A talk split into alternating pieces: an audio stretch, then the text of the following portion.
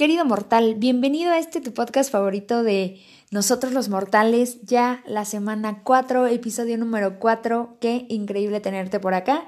Y pues el invitado de esta semana se llama Omar Hernández, es un hombre emprendedor, soñador, nos va a hablar de lo que es crecer en una familia muy tradicional, pero él con una idea muy distinta de lo que quiere para su vida. Así es que seguro eso ya trae una batalla de por medio.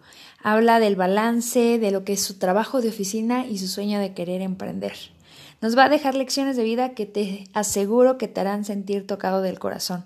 Nos cuenta una etapa muy sensible y especial de su vida que te permitirá recordar tus propias batallas y seguro te dará las fuerzas para superar tus futuras guerras. Así es que no te lo puedes perder. Bienvenido a tu podcast favorito de Nosotros los Mortales. Recuerda que nos puedes encontrar en cualquier red social como arroba Nosotros los Mortales MX. Sin más, bienvenido y comenzamos.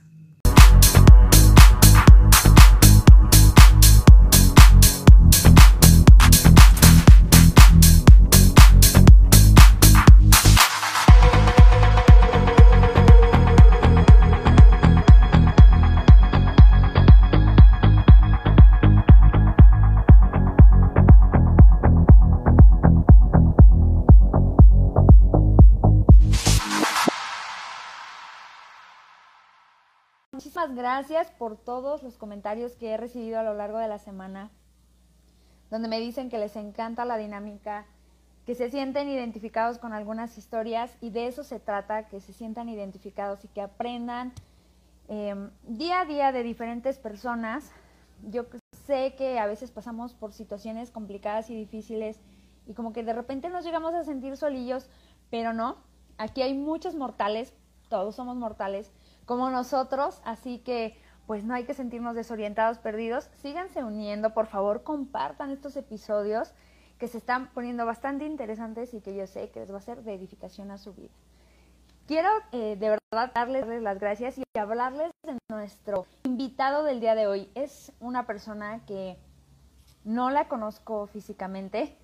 Claro está que las redes sociales han venido a revolucionar nuestro mundo, pero he tenido como un vínculo muy cercano, compartimos de entrada el pasión por correr, de hecho de esa manera nos conocimos siguiéndonos por esta pasión y me di cuenta que es una persona súper apasionada, entregada, muy disciplinada, ama la ecología y eso es algo que la verdad pocos tenemos como virtud, así es que yo sé que vamos a aprender muchas cosas de él. Eh, ya por aquí, déjenme le mando feliz.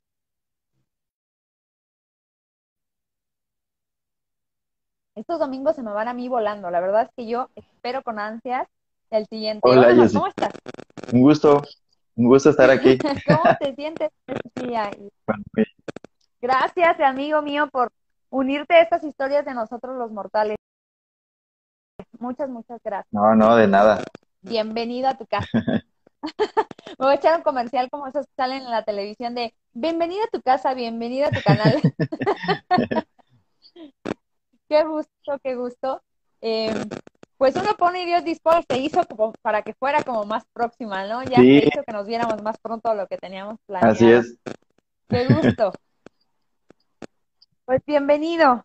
A mí me encanta que siempre eh, empezamos con la parte espiritual. Te voy a decir por qué me gusta, porque de verdad que es algo que hemos tenido pues muy olvidado todos, como lo he mencionado con anterioridad, pero el mundo es muy diverso y todos tenemos una manera muy distinta de ver, de ver esta parte de la espiritualidad, pero sí que influye en nuestras vidas. ¿Y cómo es para ti, Omar? Platícanos. Bueno, eh, bueno, hola, primero que nada, hola a todos los que están conectados, ¿verdad? Eh, es un gusto para mí poder estar aquí con, con Jessie, esta vez compartiendo un poquito de mí, como dijo ella, ¿no? Desde mi punto de vista y a ver, a ver qué tal nos va. De verdad, muchísimas gracias por la invitación. Espero que lo que yo comente, bueno, de alguna forma conecte con todos ustedes, que es lo que, lo que, lo que me inspira, ¿no? Poder, poder hacer lo que estoy haciendo. Y bueno, eh, más que nada, lo que pasa a tu pregunta acerca de la espiritualidad, eh, vengo de una familia en la cual fue muy apegada a, lo católico. Entonces, eh,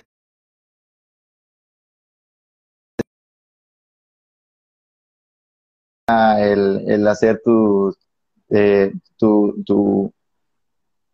¿Sí, ¿Sí me escucha? Es que veo como que se pausa la imagen.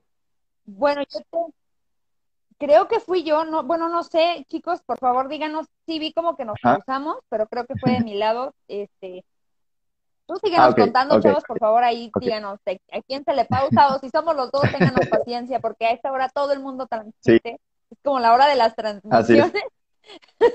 Y bueno, este, y bueno, siempre me fue inculcado mucho el, el creer en algo, en algo poderoso, en algo este, espiritual, y bueno, ahora más que nada, mi madre pues siempre toda la, toda la vida me ha hecho tener los pies sobre la tierra y, creer en algo, ¿no? En algo que, que de, ahí, de ahí venimos, una fuerza sobrenatural la cual, la cual todos estamos conectados de alguna otra forma. Y, y bueno, yo en lo personal no, no llego así, así a, una, a, una, a una iglesia, por así decirlo, o a alguna, a algún grupo, ¿no? Pero mi forma de cómo conectar con la vida y ser agradecido con ella es cada mañana. Cada mañana que me despierto, eh, yo en lo personal eh, agradezco desde, el, desde que me desperté, agradezco porque puedo caminar, agradezco porque puedo correr, que es lo que me encanta. Agradezco por lo poco que tengo, eh, agradezco por, por mi matrimonio que hasta ahora, a pesar de algunos tropiezos y todo, pero, pero pues ha funcionado.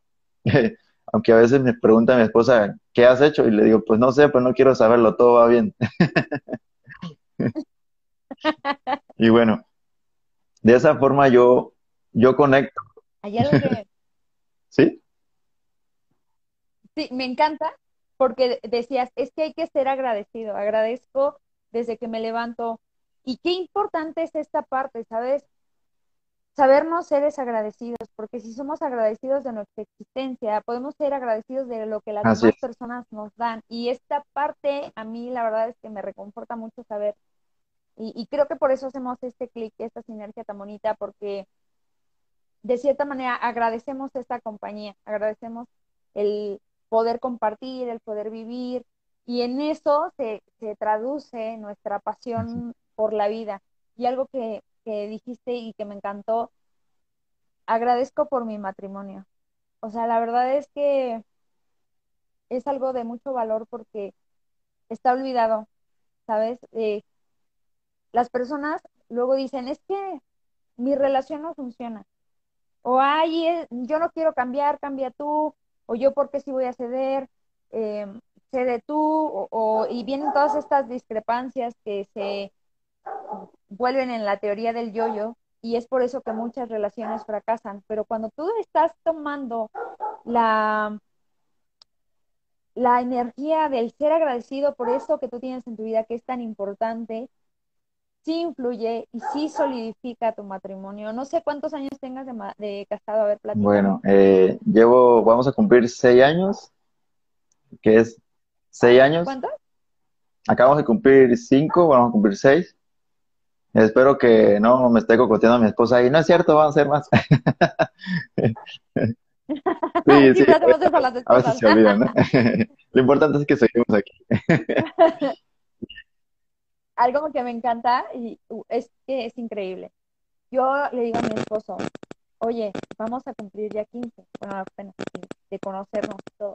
Digo, y de casados, pues ya tenemos 14 años. Digo, ya es una historia, es una vida, y te voy a decir algo, en el, en el tiempo de nuestros padres, eran muchos casados, pocos ah, divorciados. No sé si, te, sientes con esa energía. Y ahora en nuestro tiempo somos pocos juntos, o sea, con nuestro primer matrimonio y muchos, muchos, muchos eh, divorciados, separados. Tengo un conocido que siempre, incluso a veces hasta hacemos chascarrillo ahí con mi esposo, porque siempre que nos lo topamos nos presenta novia nueva. y es bien chispa porque pues nosotros seguimos siendo los mismos de toda la vida, ¿no?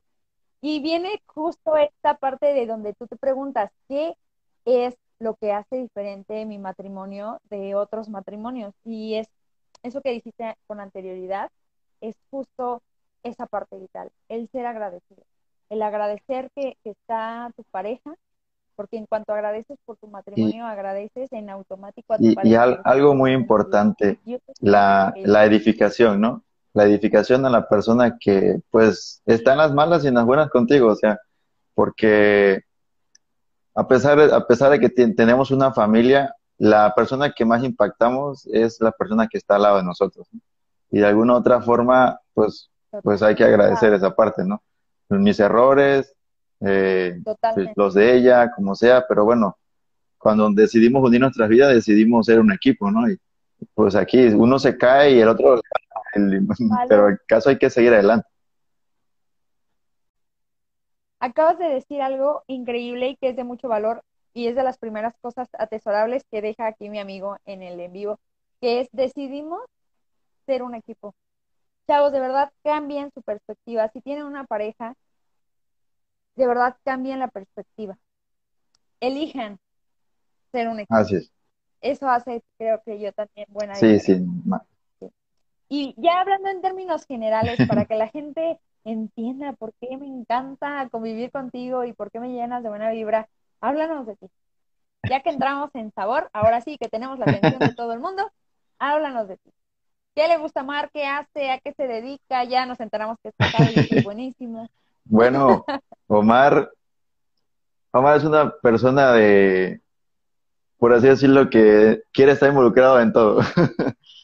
Quiere hacer un poquito de esto, un poquito del otro, y creo que hasta cierta parte es buscando algo con lo cual conecte yo por lo más posible, ¿no? Una de las cosas que yo me preguntaba hace mucho tiempo era, yo le decía a mi esposa recién casado, yo le decía, bueno, ¿en qué soy bueno? Porque quiero hacer algo, pero a veces no se me da. Y yo decía, tengo que ser bueno en algo. Yo me acostaba pensando en qué soy bueno, en qué soy bueno, qué es lo que debo hacer. Y bueno, una de las cosas en la cual vi que había un poquito de potencial y ahí, pues era dedicarme a correr. Y gracias a los triglicéridos. Así que Un poquito de potencial, ¿no? Hombre, tú Y- eres una máquina, pero ok, ok, seguimos. Y bueno, esa fue una de las cosas. Otra de las cosas que, bueno, como bien saben, pues me dedico a eso, ¿no? Lo practico a, a nivel, por así decirlo, un poco profesional, porque pues ya no tanto recreativo. Acabamos con unas madrinas que no, todo, para todo el día. Y eso que solo entrenamos por las mañanas. Claro. Pero bueno, fue una de las cosas. Aparte, me apasionaba muchísimo, me, ha- mucho, mucho, mucho me ha apasionado el paisajismo. Eh, es por eso que igual me, en mi tiempo libre me dedico lo que es a tomar fotografías. A veces, a veces sí no me da mucho tiempo, pero cuando estoy me dedico a tomar las mejores fotos posibles, ya sea de un amanecer, un atardecer, hasta una concholita en la playa cuando voy, ¿no? Todo eso me gusta apreciar eso porque es parte de nosotros. Es parte de nosotros el cuidar el planeta Claro, en el que estamos claro. y dejarles una herencia a nuestros hijos, ¿no? Dejárselo lo mejor posible. Así es.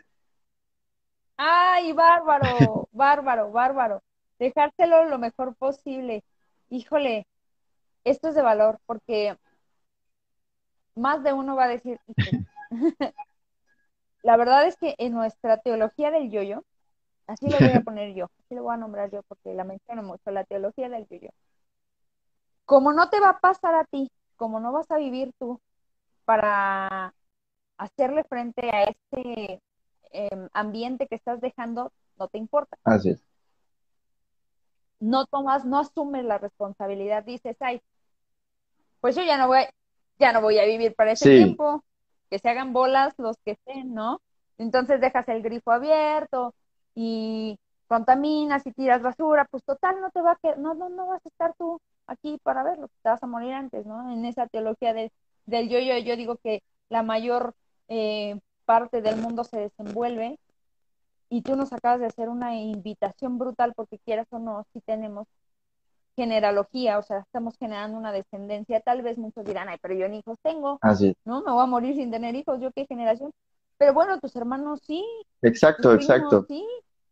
O sea, si hablamos como de alguien familiar conjunto a ti, tú no, pero alguien sí, que no amas a tus sobrinos, que no amas a, o sea, son los hijos de tu hermano, que Así no es. los amas, ¿no? Sí. Entonces, eh, eso es como Sí, que créeme que eh, fue de hace, ya desde hace tiempo, siempre, siempre me había gustado eso, tal vez no había tenido la oportunidad, no había tanto la información así como para de cómo reciclar, cosas así, ¿no? Es, es por eso que aquí en la ciudad, aquí donde vivo, aquí en la isla, tu casa, aquí no tengo, no tengo un espacio, un patio, por así decirlo, vivo en un segundo piso de un departamento y, y no tengo el espacio. Y, y cada vez que, que, subo alguna foto de mis plantas, se, me dicen, oye, ¿cómo es que siembras tú en esas macetitas? Ahí siembro limón, siembro chile, o sea, cosas que se utilizan en casa, ¿no? Y dice, ¿cómo es, no es, cómo es posible? Tienes una matita de coco allá arriba en el tercer piso. Lo no. me encanta porque justo cuando tomaste el taller yo veía que me decías que voy a arreglar mis plantas. Y me, me encantó, o sea, el tema y la pasión y todo eso que le pones a, plantas. De, o sea, tal vez no es el super jardín, ah, tal vez no es como, ay, no tengo el espacio, pero tú buscas el, el poder dar vida tal vez en un espacio pequeño, pero da me vida. Encanta, Me encanta sembrar semillas, luego que nacen las plantitas naranjas, de limón, lo que sea, las siembro en pequeños vasitos reciclados y los regalo. Luego los subo a Facebook y le digo, bueno, al que les interese sembrarlos y ahí empieza ahí. Luego los ando entregando en toda la ciudad. y obvio no les cobra a nadie, ¿no? Es totalmente Ay, gratis. qué padre. Oye, eso es algo que no sabía decir. sí. Increíble. Oye, no, no sabía eso de ti. Me encanta porque esto me permite aprender de ustedes que son mis amigos y los aprecio. Y aparte que me dejan un gran contenido eh, en mi vida como para retroalimentar mi alma, mi conocimiento, aprendo de ustedes de manera impresionante y descubro cosas. Yo esto no lo sabía de ti, ¿no?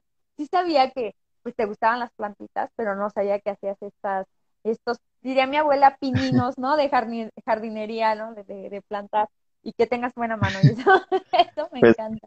Y en el tema laboral, platica. Bueno, en lo que es el tema laboral, eh, bueno, tanto profesional, apenas eh, salí de la universidad como técnico en el 2010, 2011.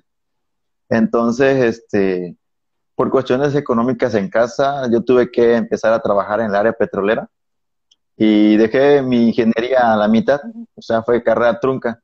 Hace el año pasado me tomé la decisión junto con mi esposa, que me, siempre me apoya en este aspecto, y le dije, bueno, yo tengo que terminar de estudiar mi ingeniería, no, no me voy a quedar así. Sea, sea como me cueste, porque me cuestan los números, pero a la vez me gusta. dije, lo tengo que hacer. lo tengo que hacer. Sí, lo tengo que hacer, le digo, porque ya es un reto personal esto, no me puedo quedar así. Además, en, la, en el trabajo en la oficina me dieron la oportunidad de encargarme de un laboratorio de calibración. Y créeme que soy prácticamente el encargado, pero a la vez estoy aprendiendo. Y esa es una oportunidad grandísima que me dio mi jefe. Y bueno, le dije, créeme que la voy a aprovechar, no te voy a defraudar, voy a aprender lo más rápido posible y me voy a capacitar, pero yo voy a sacar adelante el trabajo, ¿no? Porque a pesar de que me guste correr, a pesar de que me guste la ecología, pues también me gusta mi trabajo, me, apasiona lo que hago ahí, eso de calibración, no sabía que me gustaba hasta que llegué ahí. y bueno. ¡Wow! ya estamos a un casi, casi un 50% de la universidad. Esperemos que el próximo año, como para esta fecha, ya nos debemos estar graduando, a ver si voy a pasear allá por Guanajuato para la graduación. Ay, me parece maravilloso. Nos va a quedar cerca. ¿Sabes qué? Justo cuando me mandaste tu reseña estaba viendo que estabas este, terminando tus planes universitarios y justo estábamos platicando que voy a abrir un grupo de los que este, están recursando o que ya van a terminar su licenciatura y los que queremos emprender otra nueva. Porque justo Berto hace dos fines de semana dijo que quería, quería estudiar. Liz Taylor hace ocho días dijo que quería estudiar otra, que se quería inscribir a otra licenciatura. Imagínate. Justo en eso.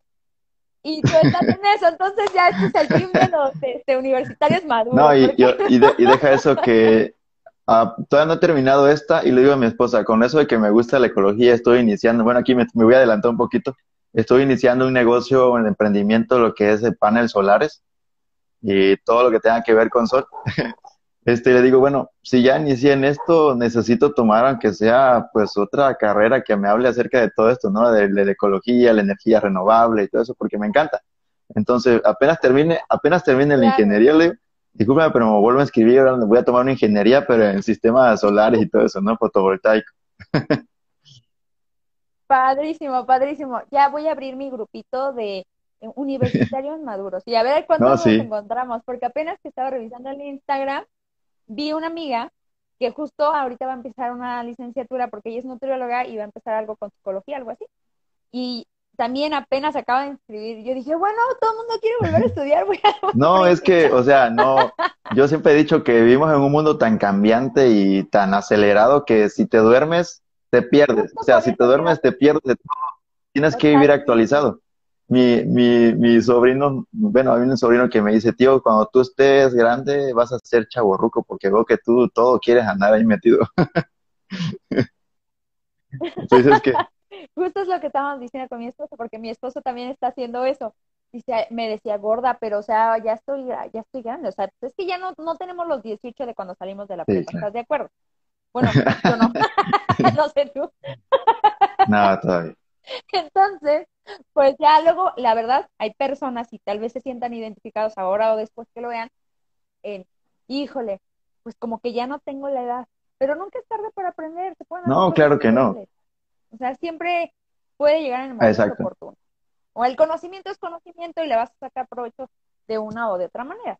sí, sí, sí. Si hay viejitos de noventa y tantos que están estudiando. Ajá, exacto. Que, terminan sus posgrados y no sé qué apenas a los 70, 80 años. Y bueno, entonces si él puede, entonces yo, ¿por qué no? Si apenas tengo 30, ¿no? sí, sí, sí, todavía tenemos un ratito ahí. Bueno, tenemos 30, me encanta. Me encanta. los, de 20, los de 20 dicen 20 siempre y los de 30 nosotros decimos 30 y siempre. 30 y siempre, 30 y poquitos ahí, los primeros 30. ok, me encanta. Pues mira, fíjate que yo siempre he considerado que la familia sí es un aliciente y si tú tienes conflictos con tu familia puede ser tu piedra en el camino, ¿no? Puede ser ahí como con lo que tú tengas conflictos. Pero para Omar, que ya vimos un poco ahí con la esposa que apoyo total y, que te sientes por los años que ya llevas de matrimonio feliz con la familia, pero para ti, en, palabras propias, ¿qué significa tener una familia? ¿Qué significa tener una familia? Bueno, eh, para Omar tener una familia es, es un plus, es un plus de energía tremendo, créeme, porque por, por dos, dos razones.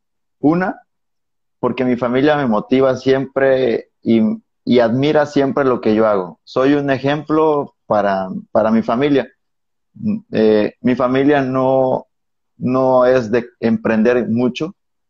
Venimos de una familia, por así decirlo, bueno, no, no quiero sonar grosero o algo así, pero común, en la cual a veces no tiene aspiraciones de poder, ajá, no, tiene, no tener aspiraciones de lograr más, sino de caer en el conformismo tengo mi trabajo y aquí me la llevo tranquila, o sea, y no, yo siempre fui una persona de, de no, no, no, o sea, no, como ese dicho, no, yo no, nací pobre, no voy a morir pobre, o sea, es, es decisión de cada uno, es decisión de cada uno y... Anótenlo. es la cosa, anoten esto. Regla de oro, nací pobre, pero no me voy a morir pobre. Me encanta me, apropio de esta frase a partir de hoy. Me encanta, me encanta, chavos, por favor, están escuchando esto en este momento. Y si lo estás viendo repetido, anótalo en letras grandes y lo pones ahí junto con todas las frases que ya grandes que te dije que anotaras de los Sí, sí, sí. Y créeme que, o sea, esa es una razón, o el tal vez pensamiento de mi familia. Yo quiero cambiar eso, quiero hacer que, que, que las nuevas generaciones que nosotros tengamos, nuestros hijos, mis sobrinos, todos, o sea, seamos una, seamos una mejor versión de lo que nuestros padres hicieron con nosotros. siempre lo he dicho, o sea, tengo, un, tengo unos primos y unos sobrinos eh, de 15 a 20 años. ¿Por qué es que haces esto? ¿Por qué? Le dijo, porque yo quiero ser una mejor versión, quiero, quiero ser ahora sí que el ejemplo para ustedes. O sea, yo si, si hago algo mal, pues trato de corregirlo, pero yo quiero que ustedes se fijen en alguien que, que los, los motive a ser mejores. No quiero que se queden en el confort, quiero que salgan de aquí del pueblo, quiero que vivan más, que, que experimenten más cosas y pues obviamente que aprendan y que la apliquen, ¿no? Esa es la idea, de ser mejores personas y no, no quedarse estancados. Entonces, es eso, para mí la familia es muy importante porque o bien tú puedes ser ese puntito amarillo entre todos los demás negros y ser la luz, ¿no? Así es. Para mí es muy importante, amo a mi familia, cada uno de mi familia, y cuando puedo los apoyo en lo que pueda, sea moral, sea lo que sea, pero siempre estoy ahí. Hay veces que también tengo una palabra así muy fuerte de que a veces tú no puedes ayudar a alguien que no, que no desea ser ayudado. Entonces, discúlpame, pero yo te ofrezco mi, mi apoyo, pero si tú no lo valoras, entonces no sé, no puedo hacer más por ti. No te puedo arrastrar a llevarte a hacer algo. Claro. Ay, totalmente de acuerdo, totalmente, cierto.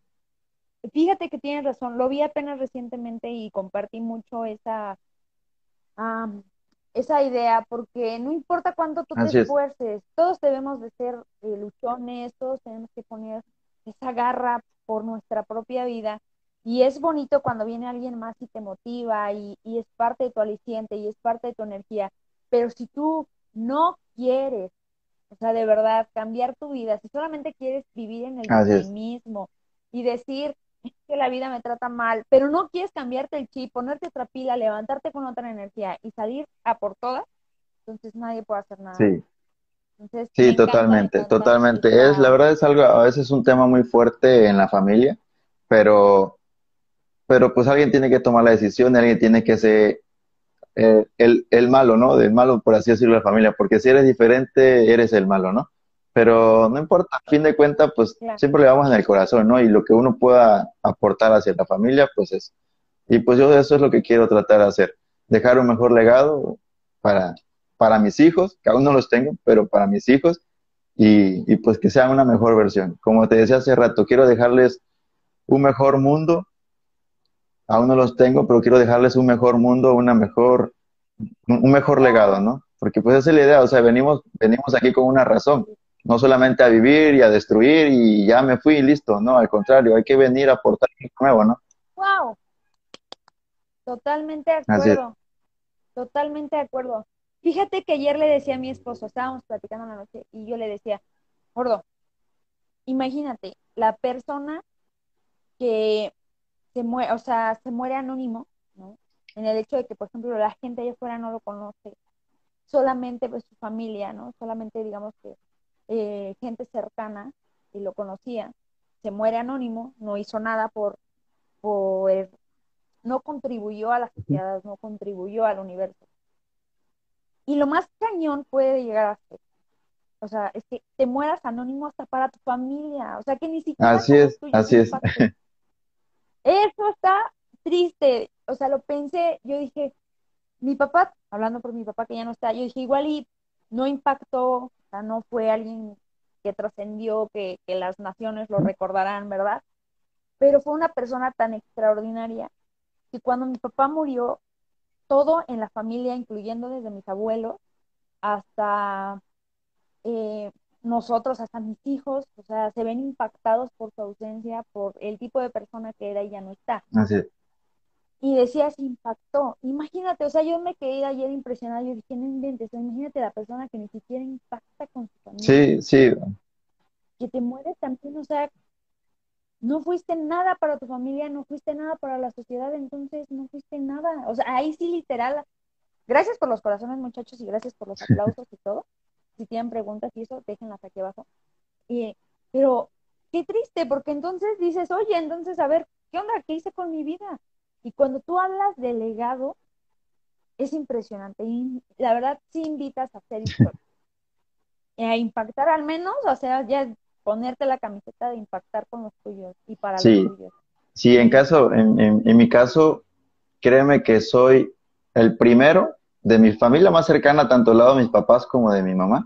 Soy el primero en dedicarse a hacer algo de deporte. O sea, de deporte, o sea, bien, bien, no, no de deporte de que hubiera la cascarita ahí al, a la cancha y ya me regresé, ¿no? Sí, el trabajo tradicional de los y, y, y, te digo, me gusta, me gusta ser, ser esa parte de mi familia porque de una u otra forma, pues como dices tú, ¿no? Eh, voy a ser recordado de alguna forma. Pues, fue, fue, el primer loco, ¿no? el primer loco de todos. Y pues yo quería hacer esa, quería hacer esa diferencia, ¿no? Así es y que sí puedes marcar la diferencia, o sea, es totalmente cierto, me encanta, me encanta. Y eso nos lleva a qué importante es tener una mente ganadora, qué importante es que tengas esta mentalidad aguerrida, porque como emprendedor, y tú bien lo has dicho en este momento, de verdad que a veces no es difícil y yo creo que compartes conmigo que es más complicado cuando tu familia es de ese concepto tradicional, donde todos crecieron pues con lo que Dios nos vaya dando y vamos viendo, ¿no? Entonces cuando vienes tú a querer romper como esa barrera, a querer romper ese parámetro, te pone pues bastante, a veces yo me imagino que complicado, ¿no? O háblanos desde tu punto de vista, ¿cómo es que la mente juega un factor importante en tu vida? Sí, créeme que antes, antes de tomar una decisión o algo, tienes que prepararte. Ya tienes que saber, tú, tú ya sabes, tienes que saber todo lo malo, ¿no? Que te va a pasar. Porque si tú no estás preparado mentalmente al primer no o al, o al primer mal comentario que tengan acerca de ti, tanto bien de tu familia o de allá afuera en el exterior, pues te va a dejar vencer, ¿no? Pero créeme que es algo que luchaba yo mucho hace tiempo, tanto ya sea por pena, era por, por X cosa, ¿no? Yo no emprendía algo porque me decía yo, ¿y si, y si no funciona? ¿Y si me dicen que no? Y si y estaba en el easy, ¿no? Entonces yo dije, no, ya, o sea, ¿qué tengo que perder? A fin de cuentas, pues todavía trabajo tengo, así que tengo de dónde vivir. y pues bueno, no pasa nada. ¿eh? Ahorita mi familia me dice que vendemos de todo. Digo, pues hay que, hay que probar, o sea, algún negocio tiene que funcionar, ¿no? Y, y sí, o sea, tener esa mente positiva gracias a que hace un tiempo estuve, me he preparado psicológicamente ¿no? y mentalmente para eso, aprendí esa, esa, esas cosas, ¿no? Yo, yo lo desconocía de pequeño, pero gracias a Dios lo aprendí apenas hace unos seis años para acá y me dije, bueno, entonces ya estamos aquí, así que pues venimos a, a lograr algo, así que pues el éxito tal vez no esté aquí luego, luego a la vuelta de la esquina, pero aunque sea tres cuadras, pero pues lo voy a alcanzar. Así que vamos para adelante, o sea, no voy a dejar vencer ahora. Y menos ahora que, pues, pues que uno quiere formar familia, ¿no? Tal vez más adelante, un año, dos años, pero uno quiere formar familia y decir, bueno, tengo que tener algo para poder ofrecerles. Wow, ciertamente, cierto. Y fíjate que, bueno, es que la manera en la que dices que es importante eh, saber a todo lo malo que te pueda llegar a suceder para que cuando alguien te diga que no, no te dejes abatir por eso y tengas esa garrita, ¿no? De decir, no, o sea, ya sabía, ya que esto puede suceder y, lo que, tú me digas no me va a detener. Te ríes en el momento porque tú dices, oye, ¿sabes qué? O sea, vengo a ofrecerte tal cosa, ¿no? O así, en un primer, y te dice, no, por esto y por otro. Ah, no te preocupes, o sea, no pasa nada. Somos millones de personas, no me voy a preocupar por uno que me dijo que no, o sea. me encanta esa mentalidad, claro. Fíjate que, eh, bueno, aquí voy a contar algo así muy propio y me voy a acomodar porque esto es como muy, personal.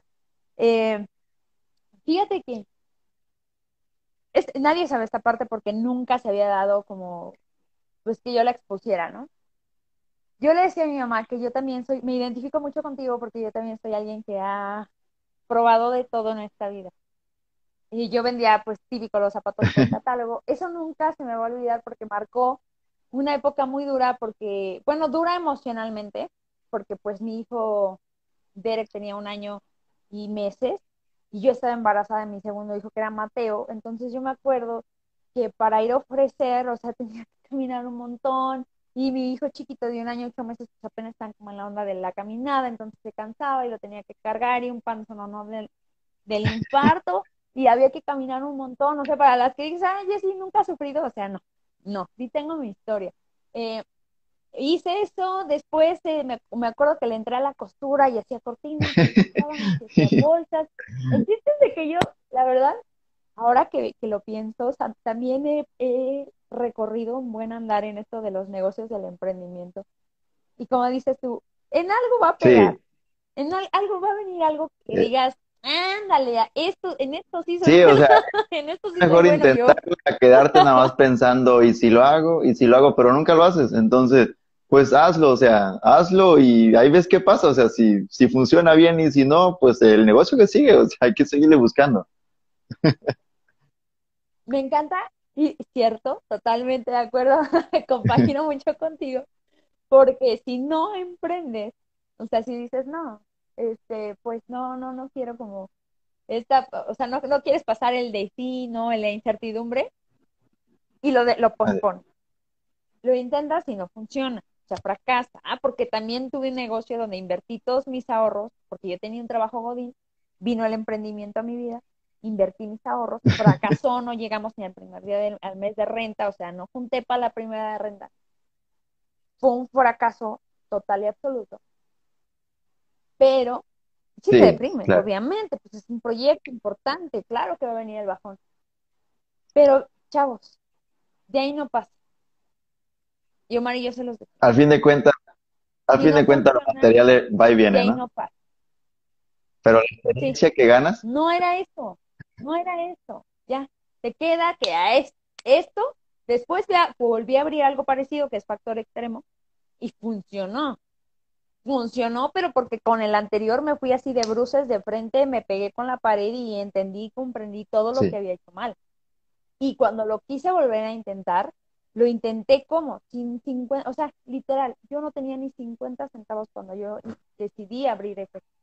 O sea, no estaba en, mi, en mis planes económicos y me aventé así, ciega, y funcionó. Y, me siento muy bien, muy feliz, y me siento muy plena, pero pasé por la decepción, pasé por el sufrimiento, pasé por miles de negocios anteriores que no funcionaron.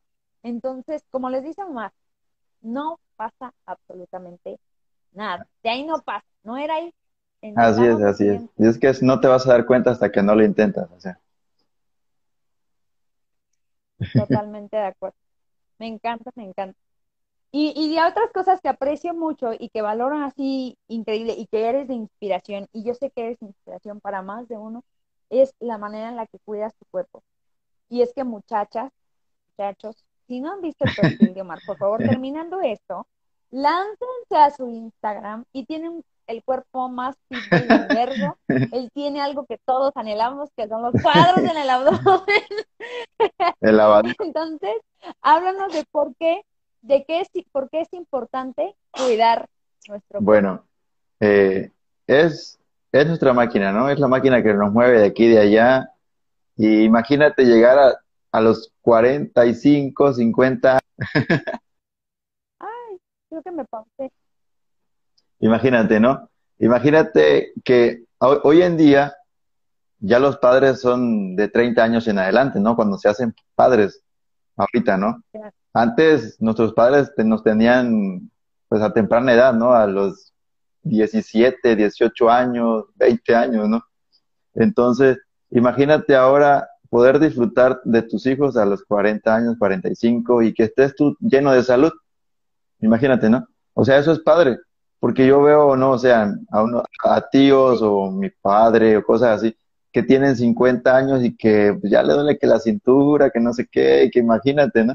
Entonces, es importante Y que ahora lo ves como una posibilidad. y es importante.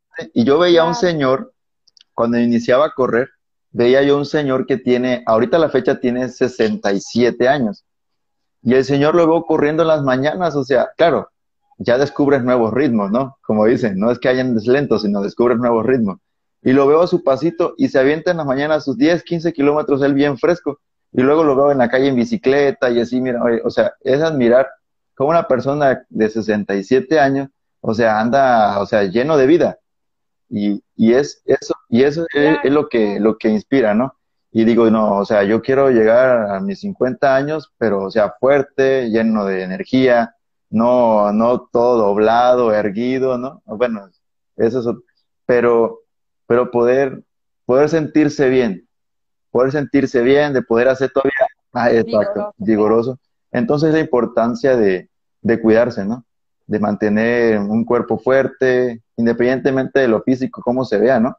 Pero, una, pero que sí esté lleno de fuerza, de energía más que nada, para poder hacer las actividades que, que sea y no tengas que andar preocupando de que será que lo voy a subir, será que lo puedo manejar, será que lo puedo hacer, sino tomar solo hacerlo y vamos, o sea, eso es lo importante. Claro, claro.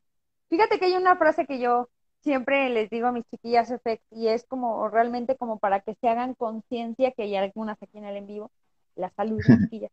Este, que es lo que yo siempre les he dicho, ¿cómo? Esto no se trata de cómo te quieres ver. Te voy a decir por qué. Porque cuando uno viene de una vida muy tranquila, muy sedentaria, que tiene pues una profesión un poco ruda, que tienes que estar pues mucho tiempo parado, mucho muchas horas de trabajo, diversidad, etc, etc. Pues obviamente el cuerpo fit como tal, no sé, músculos, cuadros y todo eso, pues habla de que ellos a eso se dedican, eso es su pan de cada día, ellos son entrenadores, ellos eh, viven de su cuerpo, para ellos es primordial, vital y es algo que les apasiona y le dedican mucho tiempo tanto de ejercicio, pero más todavía de alimentación y cuidado, duermen y se hidratan y, o sea, cuidan de todo el sistema. Pero cuando tú no tienes esa vida y tú quieres ese cuerpo, una vas a desistir. No vas a llegar ahí con facilidad porque tu entorno natural no te lo permite. Entonces, bueno, bajamos un poquillo más la mira y entendemos que es por mantenimiento. Y luego lo dejan. Y yo siempre les digo, ¿cómo quieres vivir tu vida? Así es. ¿La quieres vivir acostado, así, pidiendo ayuda a todo el mundo? O que en algún momento te vuelvas carga y si no tienes hijos, nadie te, o sea, los hijos a veces pueden decir que vemos a los papás pues más por amor de padre que por ganas, ¿no? Muchos podrían decir. Entonces, ahora imagínate si a eso le a una que no tiene hijos. o sea, si a los, a los hijos les cuesta cuidar a los padres, es complicado, ¿no? Requiere cierta energía. O sea, ¿qué va a hacer tu sobrino? ¿Tu sobrino te va a rumbar?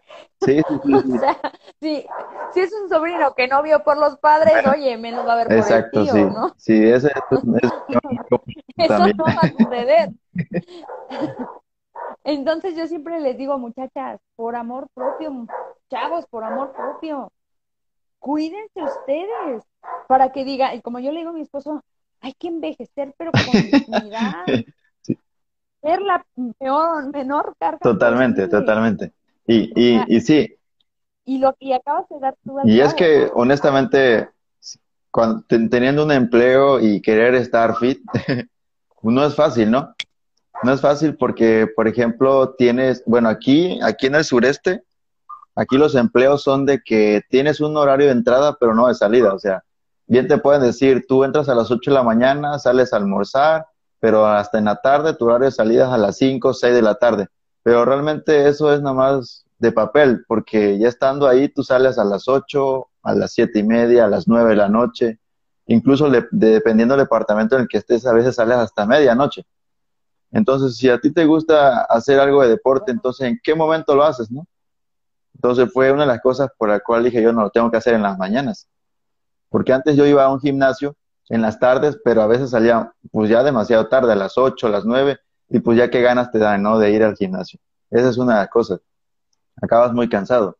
Entonces dije, algo, hay, tiene que haber algo, tiene que haber algo que no gaste tanto y que pueda yo hacer. Entonces dije, no, pues correr en las mañanas. Y pues lo intenté y pues no sabía, ¿no? Qué tanto me iba a apasionar que ahora mi esposa se queja porque los domingos, en lugar de dormir más tarde, a las 6, 7 de la mañana ya anda en la, en la cocina buscando ya el desayuno. ya andas haciendo distancia y volviendo sí, ya. y así. Oye, oye, ya levántate, ¿no? Ya es tarde. Dices, pues apenas son las 6, 7, ¿no? Ya levántate. Y más cuando queremos meter a nuestra familia, en este caso a nuestras parejas, ¿no? A la onda de la carrera corredera. Mi esposo sí me acompaña a las aventuras, pero al principio siempre me decía, me recuerdo que un día me dijo de una carrera que nos llovió en Mineral de Pozos y se perdió. Y, iba a ser 30 y terminó haciendo 30 y algo. Yo iba por 50 y nublado, estaba lloviendo y, y aire de, de esas carreras que seguro te han tocado que llueve y te mojas, pero al mismo tiempo, al mismo momento está corriendo un aire tan cañón que de repente se quita y te secas y luego vuelve a llover y te vuelves a mojar y así te la llevas. Pues así estaba esa carrera. Y no, pero nunca salió el sol. Y mi esposo perdido en medio cerro con neblina. Y dice que se acordó de mí. Y que decía, le hice caso. ¿Qué necesidad tengo yo de estar aquí sufriendo como perro? ¿Y qué dice? bueno, me, cuenta que se iba a sentar, que él iba a decir, ya, ya no quiero y que se iba a sentar. Pero digo, si me siento, no, me salgo de aquí. Tengo que acabar. que se para y se echa a correr. Tengo que acabarla. Entonces, pues ya encontró la ruta otra vez y bueno, ya la terminó, pero ac- acabó devastado porque pues era su primera distancia larga. Él nunca había hecho trail de 30 kilómetros y pues sí era complicado. Y, y, me, y me recuerdo que me dice, es que yo no sé por qué te sigo a esto. A mí correr, la verdad, sinceramente, no me encanta. Yo no sé por qué, o sea, te acompaño. Lo veo con la gente que no, su familia no le late tanto la corredera. Pero ahí, bueno, a los que logramos al final de la historia meter a la familia a la, a la corrida, y pues ya es un- una cosa compartida. Pero y si no, tu esposa he visto que, que sí la levantas, Sí. ¿no? Y se va Sí, contigo de hecho, a un principio cuando comencé, eh, ella me acompañaba, o sea, íbamos, lo, lo hicimos por salud, ¿no? Y por estar activos en, en algo, ¿no? Entonces íbamos a caminar al malecón aquí el más cerca y sí corríamos un kilómetro, 500 metros, así, pues antes no, no había visión de todo esto. Y sí empezaba a ir conmigo, pero cuando ya yo empecé a ver, oye, si lo puedo hacer más rápido, y cada vez más rápido, y cada vez más rápido, entonces me dijo, ¿sabes qué? Ya tú corres mucho, así que mejor ya no voy. Ya no, ya no te alcanzo, ya no mira, te alcanzo. porque no le gusta tanto, porque si hubiera sido, bueno, en el caso de que le encantara la corredora como a muchas mujeres que conozco, a ti te hubiera agarrado de liebre. Sí, así. O sea, hubiera sido el, el perfecto para que, que te agarrara en algún momento de pacer y ella hubiera mejorado en velocidad. Sí. Pero porque obviamente viene este aliciente de decir si me encanta, si me gusta, Así si quiero, ¿no? Entonces, ahí es cuando a veces las personas a las que nos gusta correr le decimos, ay, es que no tengo a alguien que me motive con la velocidad. Y es que déjenme decirle que como dice Omar aquí humildemente nos venía platicando con anterioridad que él empezó a correr pues, por ahorrarse el dinero, ¿no? Y que no sabía que ahí había talento. Pero al final el joven viene y descubre que sí, sí hay talento en eso que hace de correr, porque es súper veloz. Eres súper Ah, veloz. muchas gracias. Muchas gracias. Y, y, o sea, ¿sí consideras que es natural? O sea, en tu caso es Bueno, es que esto de correr me gustaba, O sea, sé que lo has trabajado, lo Sí. comprendo. Pero hay gente que lo trabajamos miles de millones de años y la velocidad no viene. sí, no, honestamente me, me y gustaba, a las que les viene me gustaba muchísimo. Yo creo que antes cuando vivía en el rancho con mis abuelos, eso de que nos persiguieran las vacas, creo que nos ayudaba mucho, ¿no? Y pues ahí es- esos terrenos grandes y siempre andábamos corriendo. Pues como niño, ¿no? Siempre andas corriendo en algo. Y yo creo que desde- siempre, siempre me ha gustado correr. Mi, mi, mi, mi, mi, este, mi motivación siempre eran las, la- las Olimpiadas, todo eso. En la prepa una vez me metí a participar en 100 metros planos, porque me gustaban mucho los 100 metros planos. Y bueno, una vez fui y no, cuando llegamos al evento, resulta que el evento había sido a las seis, a las 7 de la mañana y nosotros llegamos a las 9 y todo decepcionaba, ¿no? Desde, desde la preparatoria a la universidad dejé, dejé de correr totalmente porque dije, bueno, es algo que tal vez no, no se me da. Y hasta ahora, llegando aquí a aquí a la isla, descubrí que, que sí me apasionaba eso y me, me quería dedicar a eso, ¿no? Y pues no sé si ha sido talento natural o trabajo duro, porque la verdad agradezco a mi entrenador. Ha sido más que un entrenador, ha sido un amigo. Y desde que me vio una vez corriendo, me dijo, Omar, tú puedes mejorar bastante, tienes un margen de mejora increíble. O sea, ¿a qué velocidad quieres correr? Y le digo, no sé, o sea, yo no conozco nada de eso, solo corro porque me gusta, ¿no? Un, Forrest Gump, ¿no? y me dice, no, es que ¡Wow! Es Entonces sí es talento natural. mejorar, tú claro. puedes mejorar. Se vio talento Yo, natural. pues, ¿qué tanto? No, no, no sé, dice, ¿sabes qué es correr a, a 5 del kilómetro? Y yo corría como a 6, ¿no? O sea, me entre- caminaba, trotaba y corría, ¿no? Y le digo, no sé qué es eso. Y luego él me empezó a invitar, no, pues vente al grupo. Yo corría solito por la playa, corría solito. Y me invitaba, pero la verdad me daba pena porque decía yo, no, ellos sí son bien veloces y yo ando todo lento, ¿no? Y yo yo llego a trotar y todo eso. No, dice, vente para acá, o sea, tú puedes mejorar mucho. Y hasta que ya me, me decidí llegar, Wow. ¿no? Y ahí estamos, la verdad. Y hablando ahora ya de términos de conocimiento, ya que ahora que lo conoces perfecto, conoces de ritmos, conoces de tiempo, ¿cuál era tu tiempo inicial y cuál es tu tiempo actual de, y la mejora que se ha visto y en cuánto tiempo es que has mejorado, en cuánto tiempo, eh, digamos, años, has logrado ese rango de mejora en tiempo? Bueno, eh, mi primer evento fue participar en 5 kilómetros y me hice 28 minutos en 5 kilómetros. Y, fue, y fue cuando yo tomé la decisión. Que es el normal, es como el estándar dorado, todos nos hacemos Sí, sí, y, acabé muertísimo, o sea, fueron como dos días que no, no quería ni caminar ni nada, ¿no? O sea, más que había sido un domingo. Y bueno, de ahí fue que me decidí, yo dije, bueno, pero yo veía, yo veía que otros eran más rápidos y dije, no, yo puedo hacerlo más rápido. Ahora, después de, eh, de dos años de entrenamiento ya más, más intenso, porque antes pues era más recreativo, te digo, de dos años más intenso, ahorita cinco kilómetros lo estoy corriendo en 18.45 y, y eso que con haber entrenado un día antes, o sea que todavía pudo, pudo haber mejorado más, ¿no? La última prueba, en 10 kilómetros, lo más rápido que he corrido son en 39.58, 10 kilómetros. Y igual, sobreentrenado, porque fue un evento que se nos presentó, oye, hay un evento, no, lo corremos, pero si apenas acabamos de tener entrenamiento fuerte en la semana, bueno, bueno, lo vamos a hacer como una prueba, o sea, nada más. y así. Entonces, oficial, oficialmente, yo creo que esos han sido mis mejores tiempos. Y bueno, aparte de los medios maratones, y el primero que fue una aventura tremenda, ¿eh? wow, me encanta, me encanta, me encanta. Sí yo creo que también, o sea, tener esta mente de saber, porque los entrenamientos en cuanto al correr se refiere, yo sé que todos, ¿no? Pero en todos los deportes cuestan, en todos los deportes se sufre, pero nosotros vamos a hablar de, entrenamiento de correr, que es a lo que le sabemos, ¿no? ¿no? No sé cuánto se sufra en otro, en badminton o otra cosa, porque claro. no práctico, no te desconozco. Así es.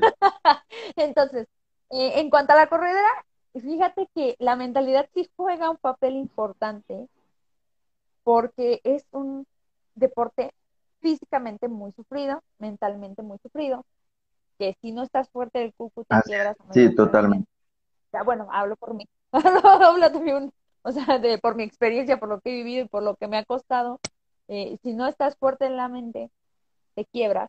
Pero, ¿cómo es que esta mentalidad que vas fortaleciendo con el tiempo, con el ejercicio, ahora sí dejamos al lado eh, las disciplinas ¿verdad que sí se ve reflejado en tu día a día, en tu vida normal? Sí, claro.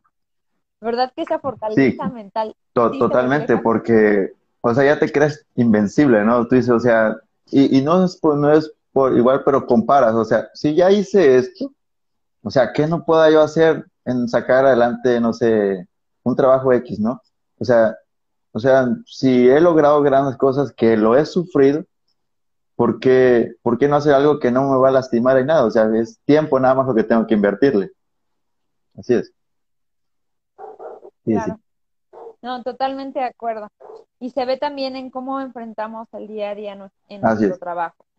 De verdad que se ve reflejado en cuando queremos alcanzar objetivos laborales, profesionales, eh, personales en nuestra vida y háblanos de tu trabajo, algo que me encanta y eres el primero aquí. Y de verdad que valoro mucho tenerte porque nos puedes dar estos dos puntos de vista, es tener un trabajo para una oficina y tener el emprendimiento. Me encanta porque a lo largo de, sobre todo en estos últimos tiempos, creo, Mar, que se ha habido eh, muy herida la parte de ser body. O sea, te dicen, no, es que la onda es emprender y a veces si no estás emprendiendo, puedes sentir que no estás avanzando. Sí. Se puede ver bien, o sea, el trasfondo de esto es algo bien fuerte porque la sociedad se ha encargado de minimizar el trabajo de un oficinista. Decía, o sea, pusieron el término Godín por un personaje, pero al final se ha vuelto como bastante agredida emocionalmente esa zona sea, si no estás emprendiendo, si no eres freelancer, si no estás por tu cuenta, tache. ¿No? O sea, tú, tú que tienes estas dos partes, háblanos primero de, tener un trabajo de oficina. Háblanos de eso y cómo es que se ha visto sí afectado un poco por el tema del emprendimiento. Bueno, eh, más que nada afectado en el sentido de que a veces los mismos compañeros en el trabajo, pues existe una pequeña parte de bullying, ¿no? Porque te dicen, ay, ahí viene el ventero, ¿no? Ahí viene el no sé qué y todo eso. Eh, y no está, no está mal. Hasta cierto punto, como te digo, pues son, son pensamientos diferentes que tenemos cada quien, cómo fuimos educados, qué círculo social es en el que estamos involucrados y pues qué es lo que vemos, ¿no? O sea, y tener un, tener un trabajo Godín, por así decirlo, pues es muy bueno porque creces profesionalmente, si te gusta lo que haces, porque si nada más vas solamente por el pan de cada día, créeme que es frustrante, todo el tiempo vas a llegar de mal humor, vas a hacer tu trabajo de mal humor, tendrás problemas y todavía llegarás a tu casa y teniendo pues ese mal humor, ¿no? Vas a tener problemas con tu familia, tal vez maltrato con tus hijos o no sé, porque no, no es sano. No es sano estar en un trabajo en el cual no te gusta, no te apasiona. Y, y es por eso que igual tal vez muchos toman la, opción de emprender algo que sí les gusta. Entonces, si lo puedes combinar, pues es excelente, créeme. Yo en lo personal me, me gusta porque yo lo veo con unos compañeros que se pasan ya esperando la quincena y, y, es difícil, ¿no? Porque a veces faltan como cinco días para la quincena y ya andan queriendo desear que sea mañana, ¿no? Y le digo, o sea, no, o sea, y luego entonces, ¿y los ahorros o de dónde estás generando más para, o sea, no puedes depender nada más de un empleo. Eh, vivimos en una zona, le digo, donde, donde hoy estás trabajando y mañana te dicen, ¿sabes qué? Ya nada más pasa por tu liquidación. O sea, no te avisan ni nada, no es algo de que en 15 días te vamos a dar de baja. No, no, o sea, es algo que ya ahorita y ya, se acabó. Y si no tenías nada de ahorro y si no tenías de dónde jalar por así como así como decimos, entonces, o sea, ¿qué pasa? ¿Qué pasa con tu familia? ¿Afectas en tu familia? ¿Afectas tu economía? No, totalmente.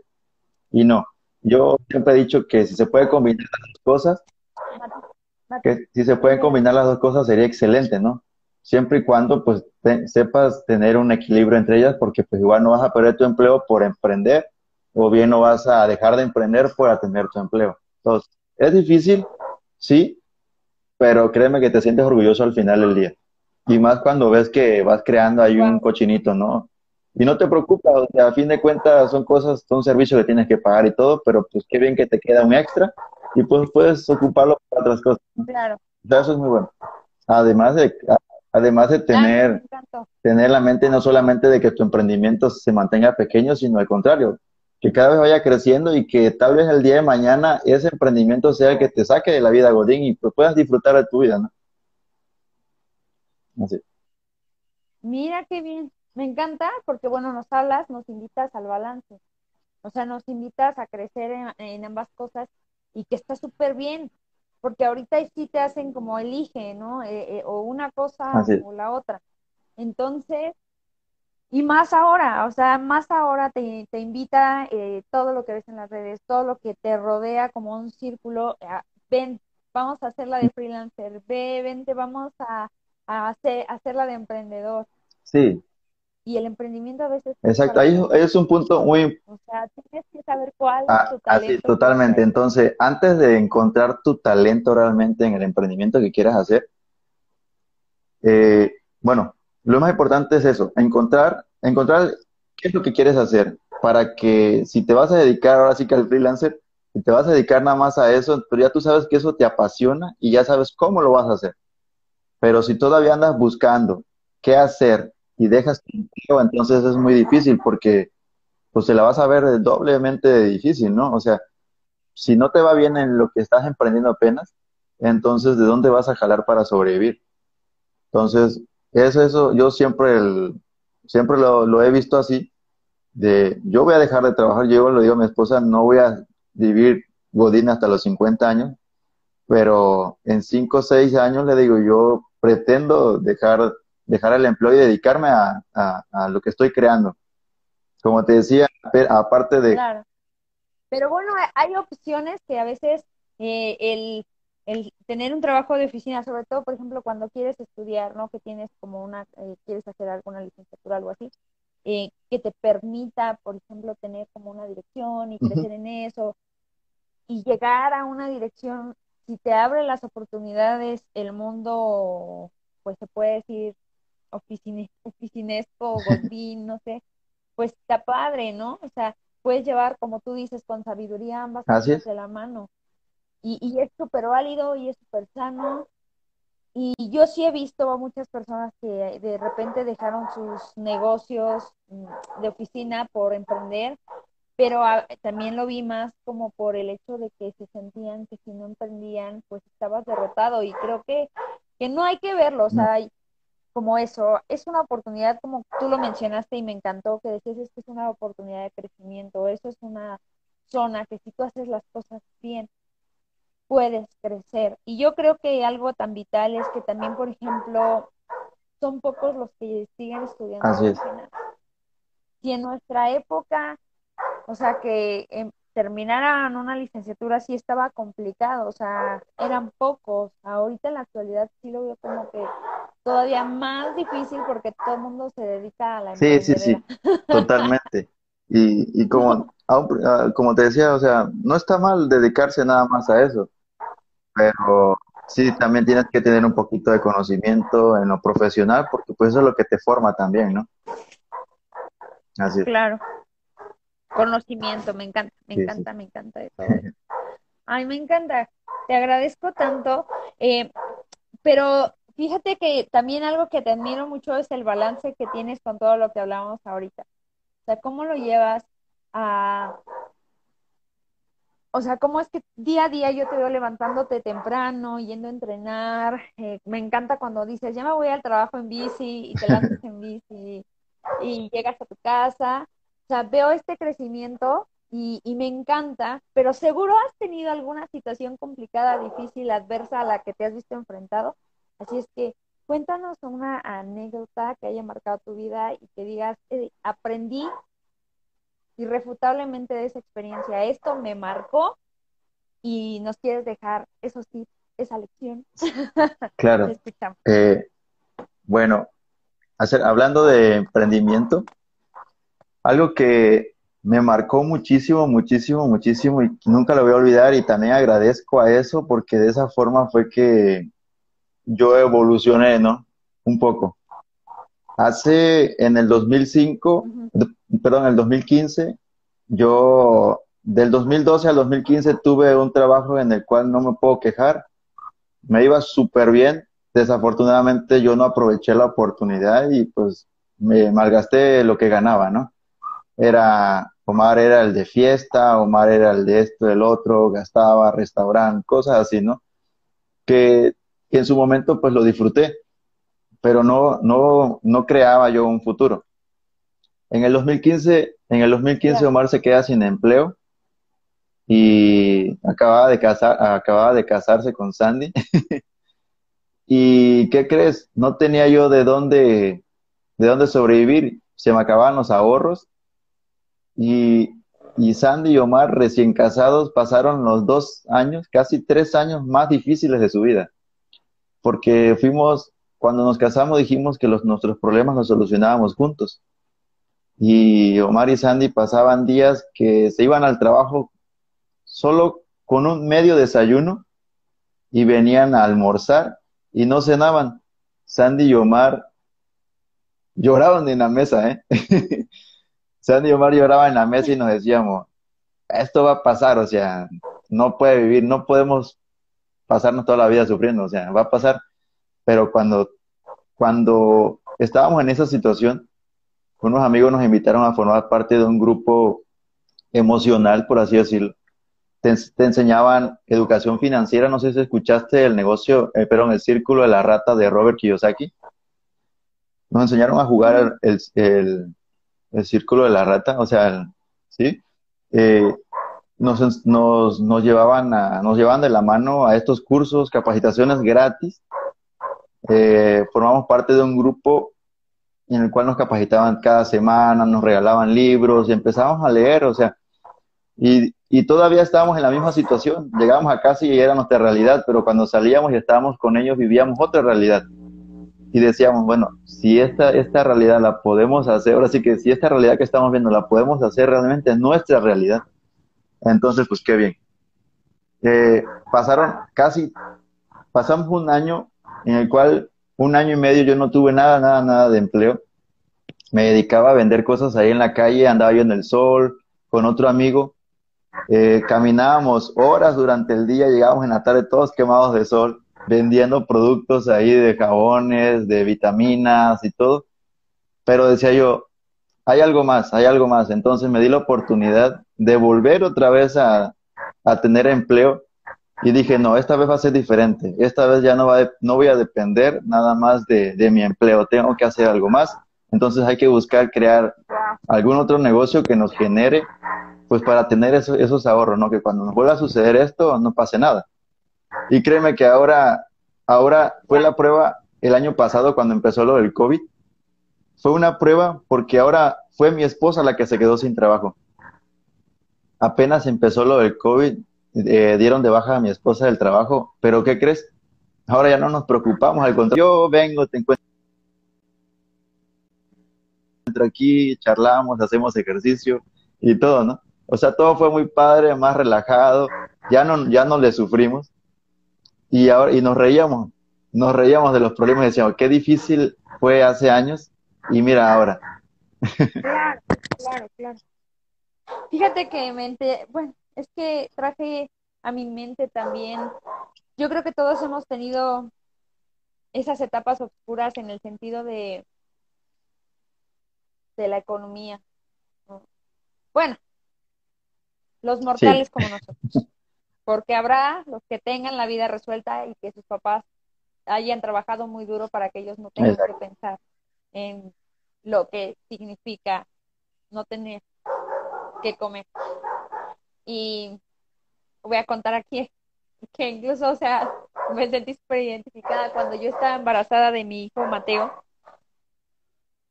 Justo, es que mencionaste justo lo de tener un trabajo y que luego no sabes cómo valorarlo. O sea, no lo ves y me trajo un trabajo que, que yo tenía, que estaba muy bien pagado y lo dejé por emprender. No fui lista, aprendí, no fui lista porque podía haber hecho lo que tú emprender y tenerlo, ¿no? Pero no fui lista. La verdad, tacha ahí. No fui lista. Renuncié, invertí mis ahorros, no funcionó. Entré en depresión, no pasa nada. Salí. Obviamente sí entramos como en esa situación em, económicamente complicada con mi esposo, pero bueno, él tenía trabajo y salimos, pues se puede decir adelante. No se sufrió tanto como una ocasión que me voy a remontar y si me ven llorar, pues lloramos todos juntos, mejor. mejor todos que yo sola. este, me acuerdo que mm, cuando mi papá falleció, mi mamá se hacía cargo del negocio que dejó mi papá, pero a la larga, después de tantos años de luto, pues anímicamente este negocio le pasa una factura importante a mi mamá y mi mamá se enferma de cáncer y, el negocio que, teníamos familiar quiebra, entonces yo me vengo, pues me veo sin, sin trabajo.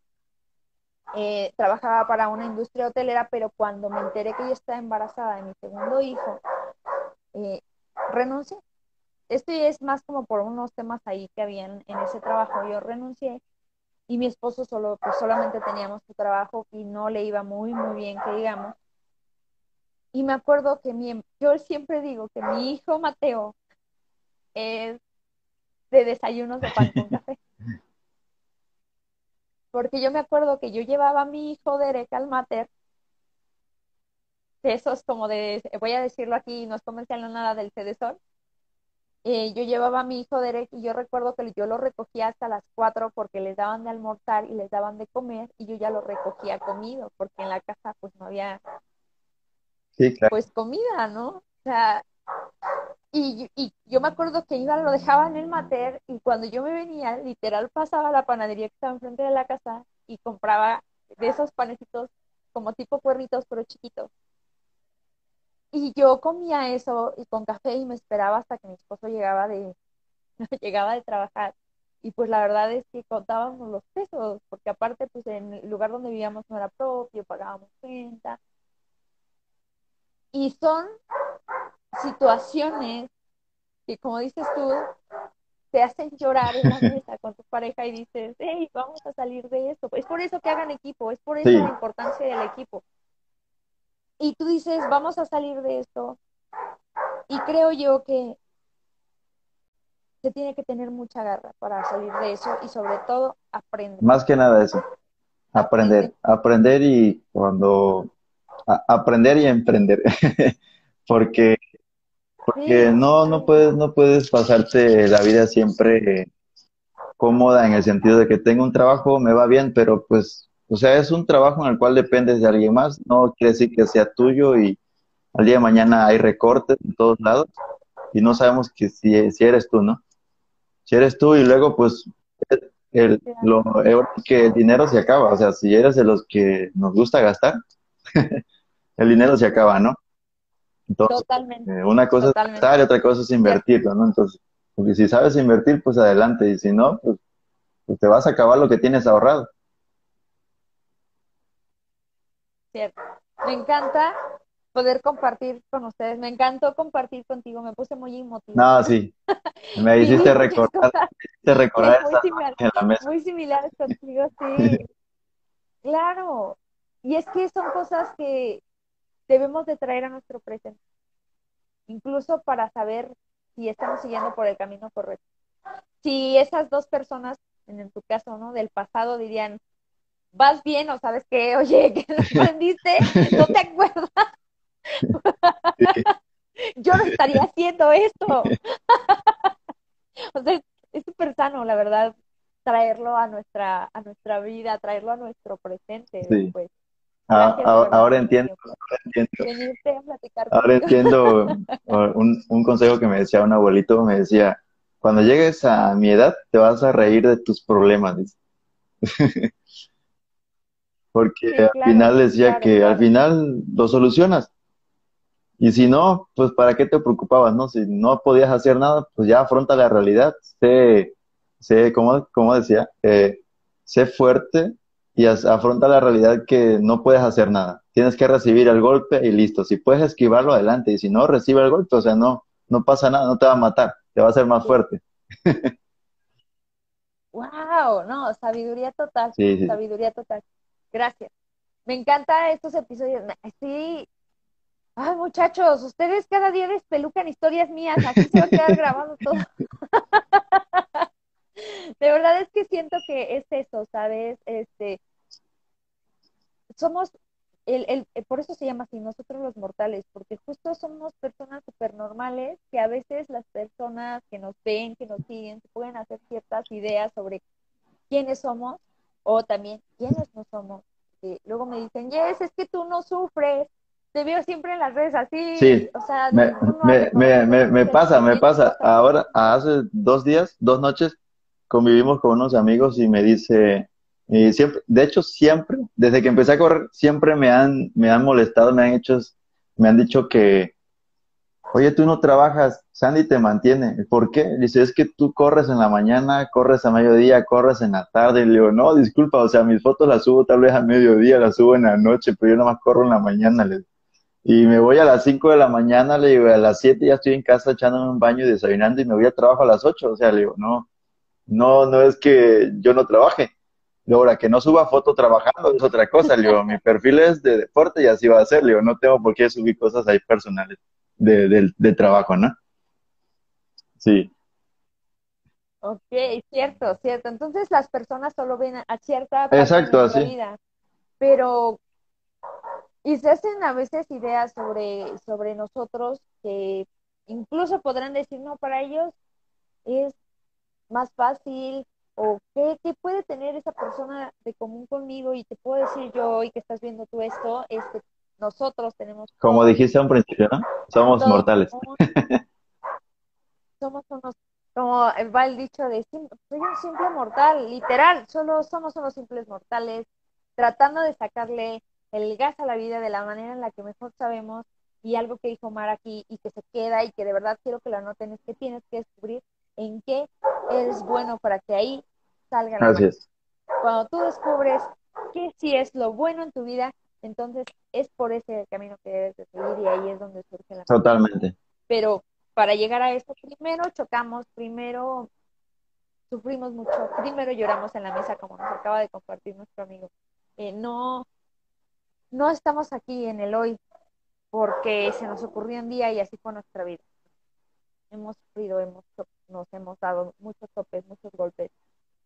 Y si hoy estamos aquí es gracias a esas ganas que tuvimos de, de emprender, fracasar e intentarlo otra vez. No, no quedarnos en el fracaso. No, ¿Cómo ves? Porque luego ya no quieren emprender. no, no, totalmente. Hay que, hay que seguir golpeando, ¿no? Seguir golpeando y cada vez con más fuerza para que, para, para, para irse moldando uno mismo, ¿no? Moldeando, así es. Sí, claro. Totalmente. Y ahorita que dije que no quieren emprender, no me refería a ser emprendedor, a ser freelance, no me refería a eso, me refería a emprender ideas, a que se te viene una idea nueva en tu mente y te da miedo intentarlo. O sea, no, me refería a, todas esas cosas lo que quieres intentar y que luego te la piensas. Sí, exacto. Mejor, inténtalo. Ya, no funciona, intentas otra cosa diferente. Gracias, Omar, por acompañarnos en esta, en este tu programa. no, muchísimas gracias, muchísimas gracias a ti, la verdad que hiciste expresar cosas que ya tenía yo guardado, que a nadie se lo platico. Y bueno, ahora se lo estamos platicando aquí a las personas que nos ven y a ti. Este, como dices, pues somos simples personas, siendo tal vez el extra para hacernos un poquito extraordinario, ¿no? Entonces, este, y bueno, ha sido un, gusto tremendo, la verdad. Te mando un abrazo fuertísimo. espero, poder visitarte algún día y que me lleves allá a Valle. sí, seguro tenlo por un hecho que sí, que sí va a ser así. Ya les dije que acá está su casa, yo los recibo con los brazos abiertos. Me va a dar mucho gusto recibirte a ti. Muchas gracias. Gracias por este tiempo. Te mando un abrazo y nos vemos en, el siguiente episodio. claro que sí. Muchísimas gracias. Excelente inicio de semana. Bye. Gracias a todos. Chao.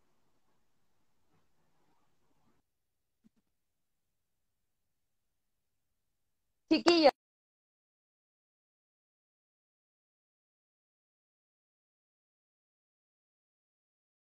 Muchas, muchas gracias, de verdad. Pues es que son experiencias de vida que en algún momento seguro tú también las has pasado, seguro tú también las has vivido.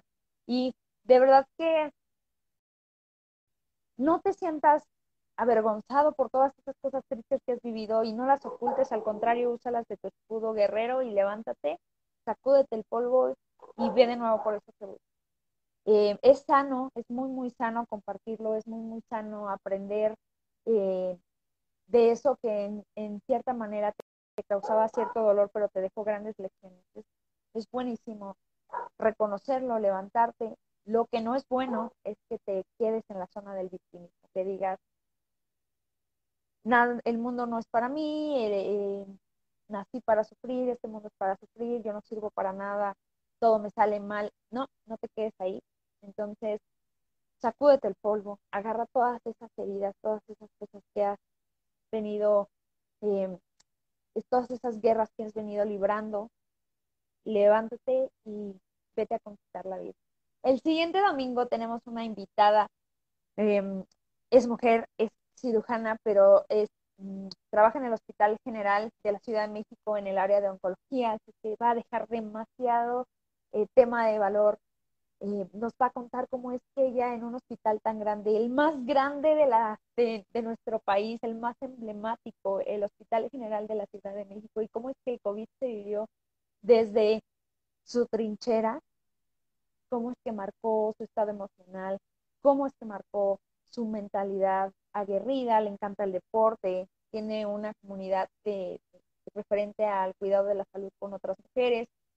Es una guerreraza viene a dejarnos mucha historia, tiene una carisma increíble y sin más, pues te pido que te quedes para en la semana descubrir las pistas de quién es, las conozcas en el transcurso de la semana con su fotografía y sin más, te espero el siguiente domingo en otro episodio más de Nosotros los Mortales. Recuerda que somos personas igual que tú, que queremos contar la historia. Te mando un abrazo, te recuerda cuidarte mucho, pero sobre todo salir a conquistar